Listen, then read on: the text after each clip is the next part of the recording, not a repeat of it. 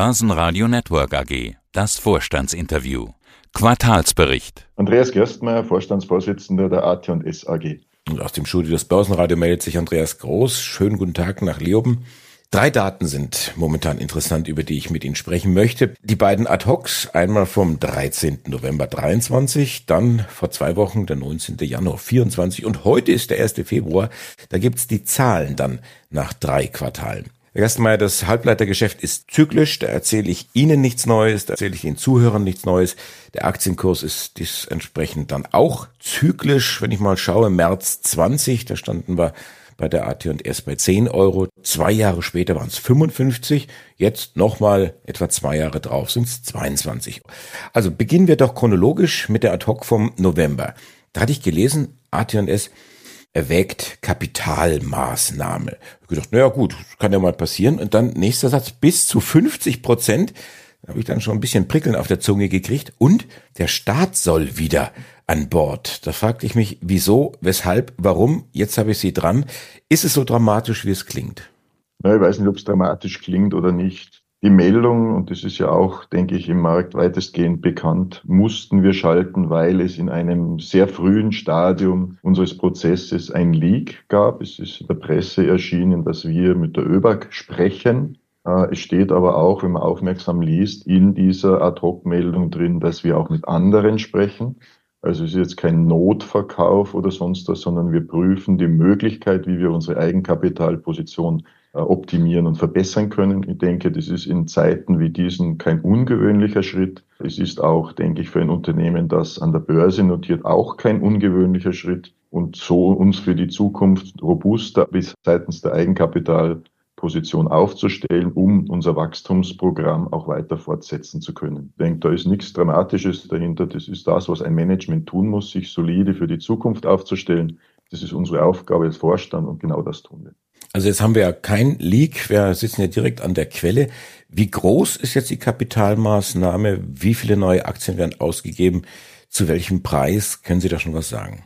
Also ich muss ein bisschen korrigieren. Wir prüfen die Möglichkeit einer, einer Kapitalmaßnahme. Wir haben genehmigtes Kapital von bis zu 50 Prozent. An dem orientiert sich auch die Aussage der, der Ad hoc. Und sonst, falls irgendwelche Beschlüsse da wären, hätten die sowieso schon kommuniziert werden müssen. Also wir sind in der Vorbereitungsphase, wie ich sagte, leider dieser Leak zu einer, einer Unzeit eigentlich, weil wir zu dem Zeitpunkt sehr früh im Prozess waren und praktisch nichts sagen konnten, außer dass wir die, die Situation prüfen und die Möglichkeiten. Ist das Loch jetzt gestopft? Also das Leak sozusagen? Wir können nur Löcher stopfen, die Sie kennen. Weiß es nicht, weil ich auch nicht weiß, wo der Leak herkommt. Was ist denn jetzt passiert? Vor zwei Wochen gab es noch eine Ad-Hoc AT&S korrigiert die mhm. Umsatzprognose für das laufende Geschäftsjahr. Das war die Überschrift. Ich erlaube mir zu präzisieren, das ist ja eigentlich auch eine Ergebnisprognose, die Sie korrigieren, denn die Marge bleibt ja gleich. Und das ist ja ein, genau. ein Dreisatz. Also jetzt ist das neue Ziel Umsatz 1,6 Milliarden Euro im Geschäftsjahr. Wir sind jetzt nach dem dritten Quartal, also noch drei Monate bis zum Ende des Geschäftsjahres. Zuvor gab es eine Bandbreite zwischen 1,7 und 1,8 9 Milliarden. Also das ist im Prinzip so das Thema, wir wollten eigentlich gerade ausfahren. Ich glaube, zuletzt waren es 1,8 Milliarden gewesen im Jahr zuvor. Anlaufkosten 55 Millionen, um das bereinigt. Die EBITDA-Marge wird liegen, das sagte ich ja eingangs, in der prognostizierten Bandbreite zwischen 25 und 29 Prozent. Eine Zahl noch, um die Verwirrung komplett zu machen. Das Konzernergebnis im letzten Geschäftsjahr war bei 137 Millionen Euro. So, jetzt ist alles auf den Kopf gestellt. Was ist passiert? Naja, ich meine, zahlt auf das gleiche Thema ein, das wir jetzt schon angesprochen haben. Die Märkte sind volatil und sie sind auch geprägt dadurch, dass es regelmäßig Entwicklungen gibt, die schwer vorhersehbar sind. An einem Beispiel, die, die Zahlen sind transparent. Ähm, wir hatten im Jahr 22, was das Thema Mikroelektronik, sprich unser Geschäft mit den IC-Substraten betrifft, äh, im Bereich der Client-Computing-Anwendungen, alles, was Notebooks, PCs und so weiter sind, einen massiven Downturn. Das hat uns eben Ende 22, Beginn 23 beschäftigt. Äh, bis Sommer 23 waren die Prognosen der Marktanalysten in dem für uns wichtigen Geschäft für Serversubstrate sehr positiv. Da wurde nach wie vor von einem Wachstum ausgegangen. Es hat sich aber quartalsweise nach unten revidiert. Und wir sehen seit Ende des Jahres auch im Markt für Serversubstrate, die sich ja ableiten aus dem, dem Thema CPUs für, für Server, ein gleiches oder vergleichbares Bild mit dem Client-Segment. Das heißt, hier hat ein, ein signifikanter Rückgang stattgefunden. Was kommt mit dem Rückgang? Üblicherweise auch ein Aufbau von Lagerpositionen, weil die Supply Chain nicht so schnell reagiert. Und genau da sind wir jetzt mittendrin, diese Korrektur der Bedarfsseite, relativ hohe Lagerbestände. Und durch diese Situation müssen wir uns jetzt vergleichbar wie bei den Clients durcharbeiten. Ein also zweites Element ist, dass auch der, der große Markt mit mobilen Endgeräten und im Speziellen mit Smartphones nicht gerade boomt in verschiedenen Marktsegmenten, inklusive jetzt auch der High-End. Anwendungen ist auch dort ein, ein deutlicher Rückgang der Bedarfssituation gegeben, die nicht nur getrieben ist aus dem, dass weniger in den Markt abfließt, sondern auch dort nennenswerte Lagerbestände bestehen, die auch korrigiert werden. Und deswegen hat sich auch in dem Bereich einerseits unser Mix geändert. Also die hochpreisigen Produkte sind etwas weniger geworden beziehungsweise ältere Generationen mehr verkauft worden. Und alles zusammen hat letztendlich ist die, die, die Spiegelung der, der Entwicklung der letzten Monate. Und wir mussten dann zu einem Zeitpunkt, den wir eben als richtig erachtet hatten, als notwendig, letzt, jetzt vor knapp zwei Wochen, diese Ad-Hoc-Meldung rausgeben. Ich versuche das auch mal zu spiegeln, was ich so als Laie vom Markt verstehe. Zurzeit ist ein Riesentrendthema künstliche Intelligenz und überall, wo KI draufsteht, da steigen die Kurse, da wird investiert und dann gibt's äh, die schlauen Analysten, die dann sagen, na ja, da gibt's ja die Firmen, die setzen KI ein, die brauchen dann auch wieder Rechner und die brauchen dann entsprechende Halbleiter und schon bin ich bei der Halbleiterbranche, bei ihrer Branche und würde da auch einen Boom erwarten. Jetzt höre ich von Ihnen, nee, es gibt keinen Boom, und die Nachfrage äh, ist am Boden. Wie kommt das jetzt? Ihre Kunden, haben die irgendwie in der Krise Lager aufgebaut und bedienen sich jetzt von dort selbst und Sie gucken jetzt momentan mit dem Ofenrohr ins Gebirge und haben die ganz andere Quellen? Klären Sie mich kurz auf, wie funktioniert das Geschäft? Naja, jetzt muss man mal verschiedene Aspekte mit dem Thema künstliche Intelligenz betrachten. Das eine ist einmal, wir kennen alle das Thema Gartner Hype Cycle. Also ich denke, das Thema KI ist massiv gehypt aktuell. Ähm, was nichts Falsches ist, so funktioniert der Markt und es passiert immer wieder. Äh, heißt aber nicht, bloß weil jeden Tag Zahl unzählige Medienmeldungen passieren, dass deswegen schon das Volumen im Markt zu groß ist. Gesehen auf den Gesamtmarkt, der für uns relevant ist, ist der Anteil an den KI-relevanten Anwendungen immer noch überschaubar. Ja, es ist ein starker Trend und wir durften ja auch vor einigen Monaten kommunizieren, dass wir zusammen mit AMD an deren neuesten Generation GPU, also Grafikprozessor für KI-Anwendungen zusammenarbeiten und damit auch künftig von dem, dem Trend stark partizipieren werden. Nur wenn ich es vergleiche, welche Volumina laufen im, im Client-Computing-Bereich, welche Volumen laufen im konventionellen, traditionellen Servergeschäft, da ist KI-Bausteine immer noch eine untergeordnete Menge.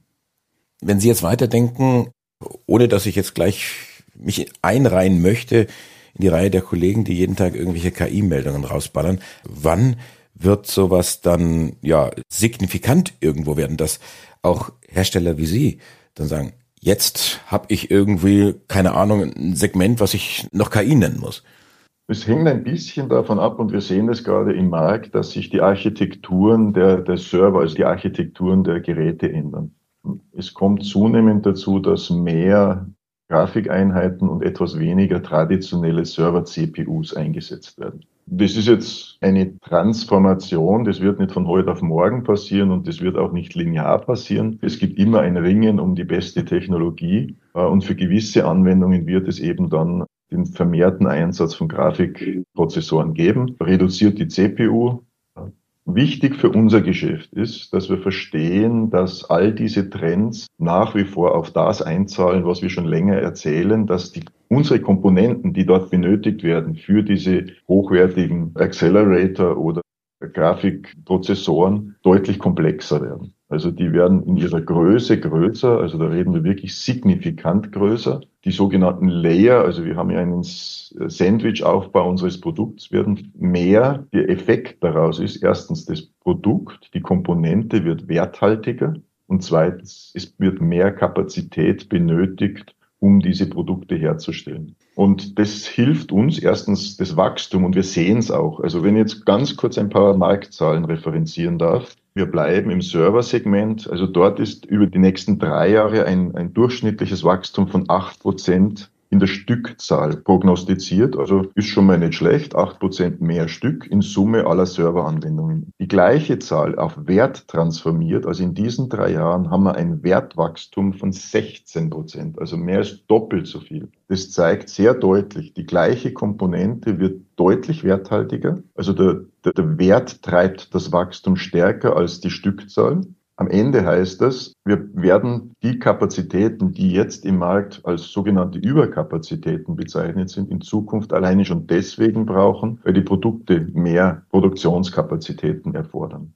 Und natürlich Wertwachstum mehr als Stückwachstum. Wir alle kennen das Thema Economies of Scale. Die Kunden erwarten sich bei großen Volumen Preisvorteile, werthaltige Produkte. Erstens habe ich Differenzierungsmöglichkeiten gegenüber Wettbewerbern, die das nicht hinbekommen oder nicht so gut. Und zweitens, der Wert per se ist ein anderes Argument als reine Stückzahl. Mhm. Nochmal, um auf heute zurückzukommen. Heute gab es ja die Zahlen fürs mhm. dritte Quartal. Hm, ich hatte jetzt gerade gelernt, Lager ist irgendwo ein Riesenproblem, weil die Nachfrage nicht da ist. In anderen Branchen, keine Ahnung, wenn man jetzt Turnschuhe herstellt, dann kann man so ein volles Lager abverkaufen, indem man Rabatte gibt. Funktioniert das bei Ihnen auch oder ist dann aufgrund des Zeitfaktors die Technik veraltet? Man kriegt sie nicht mehr los, man kann sie eigentlich nur noch wegtun und abschreiben? Nein, also das Risiko der Abschreibung sehe ich bei uns in den Beständen nicht, sogar nicht in unserer Kette weil wir haben unsere Produkte fast nicht auf Lager. Äh, da geht es darum, in den weiteren Wertschöpfungsschritten bis hin zu den Endprodukten unserer Kunden, also im Fall von IC-Substanzen der Halbleiterindustrie, im Fall von den Leiterplatten eben der Gerätehersteller. Also auf unserer Seite dort das Risiko ist vernachlässigbar. Nur trotzdem müssen die Bestände aus dieser Lieferkette hinauswachsen. Elektronik, Halbleiterei ist ja eine sehr fragmentierte Industrie. Das heißt, habt viele Stufen wo Zwischenlager äh, bestehen und die müssen sich halt bereinigen. Wie ich vorhin sagte, wir haben es beim Client Computing gesehen. Das hat jetzt eine gewisse Zeit gedauert. Hm, nichtsdestotrotz, dort scheinen wir jetzt den Boden erreicht zu haben. Da geht es äh, auch im letzten Quartal schon wieder leicht nach oben. Also jetzt nicht im dritten, sondern im zweiten. Warum? Weil zum Beispiel Client Computing auch eine stärkere Saisonalität hat, ist ja auch stärker gelingt zum, zum Weihnachtsgeschäft bei den Konsumenten, hm, was der Server in der Form nicht ja, das braucht jetzt ein paar Quartale und deswegen sagen wir ja auch, wir gehen von einer Erholung in unserem Geschäft ab der zweiten Jahreshälfte aus. Sie sprechen jetzt von 2024, zweite Jahreshälfte, jetzt nicht wieder Geschäftsjahreshälfte. Genau. Nein, ich spreche jetzt vom, vom Kalenderjahr. Ja. Ähm, das sind die Prognosen, die uns vorliegen aus vielerlei Richtungen. Also das ist das Beste, was wir heute wissen, dass wir damit rechnen, äh, in der zweiten Kalenderjahreshälfte langsam eine einsetzende Erholung zu sehen. Jetzt schauen wir uns noch ganz kurz die Zahlen an. Heute melden Sie Umsatz 1,2 Milliarden Euro, ist ein Rückgang von 19 Prozent. Ergebnis vor Abschreibung 268 Millionen, minus ein Drittel. Nach Abschreibungen sind es 63 Millionen. Da ist der Rückgang schon zwei Drittel. Konzernergebnis jetzt noch sieben Millionen Euro. Wie sieht denn jetzt der Plan aus, wieder in Fahrt zu kommen? Jetzt, jetzt warten auf das Thema KI. Das dauert mhm. sicherlich noch ein bisschen. Sie haben da, Sie müssen ja da schneller reagieren.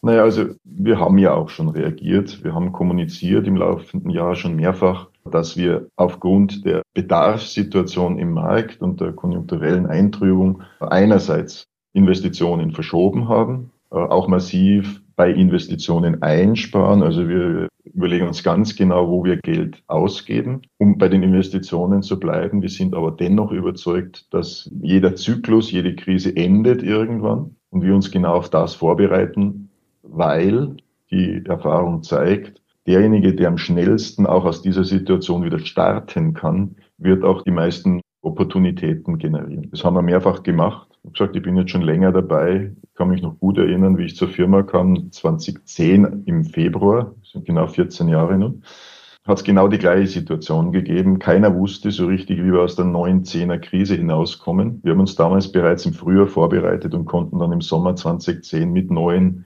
Technologien und neuen Ressourcen starten und seitdem war ja unser Wachstumskurs ungebrochen. Also wir bereiten uns auch wieder vor, da dann schnell aus den Startlöchern zu kommen oder umgekehrt, wir wollen an der Startlinie stehen, sobald es losgeht, um loslaufen zu können. So, auf der Kostenseite, und Sie sehen ja auch beim EBITDA, es gelingt uns ja unsere EBITDA-Marge und die ist für uns deswegen wichtig, weil wir ja nach wie vor in diesem Investitionszyklus sind. Also wir wollen genau monitoren, wie sich die Innenfinanzierungskraft entwickelt und da laufen wir ja zumindest margenseitig stabil. Das heißt, es gelingt uns trotz signifikant niedrigerem Umsatz die Marge oben zu halten. Das sind unsere Kostensenkungs- und Effizienzprogramme, die wir gestartet haben. Dort sind wir gut unterwegs. Dort haben wir uns ein großes Programm vorgenommen in zwei Jahren 440 50 Millionen Euro aus den Kosten herauszuschneiden, ist keine Kleinigkeit. Und wir sehen jetzt nach drei Quartalen, wir sind voll on track und das bildet sich ja letztendlich auch dann in der Marge ab. Wie kommen denn die Kostensenkungen zustande? Also auf der Personalseite hatte ich gesehen, da haben Sie jetzt schon zehn Prozent weniger Mitarbeiterinnen und Mitarbeiter. Genau.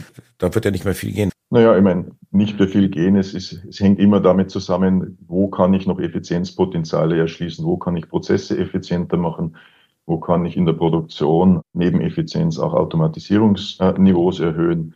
Wir nutzen die ganze Bandbreite auch im Bereich administrativer Kosten, Materialkosten, Materialeinsatzkosten, Materialverbrauchskosten. Also ganz, das ganze Portfolio, das uns in der Kostenstruktur zur Verfügung stellt, wird permanent gestreamt und in mehreren Iterationen dann immer wieder äh, versucht, mit Maßnahmen runterzubringen. Was ja auch neu ist, Sie haben jetzt Ihre betrieblichen Tätigkeiten in drei Segmente aufgeteilt. Zum Beginn des laufenden Geschäftsjahres, also Electronic Solutions, Microelectronics und sonstige. Hilft Ihnen das jetzt bei der Betrachtung des Geschäfts in Zeiten, die nicht so furchtbar einfach sind? Ja, also definitiv ja. Vor allem die zwei operativen Einheiten, Microelectronic, Electronic Solutions.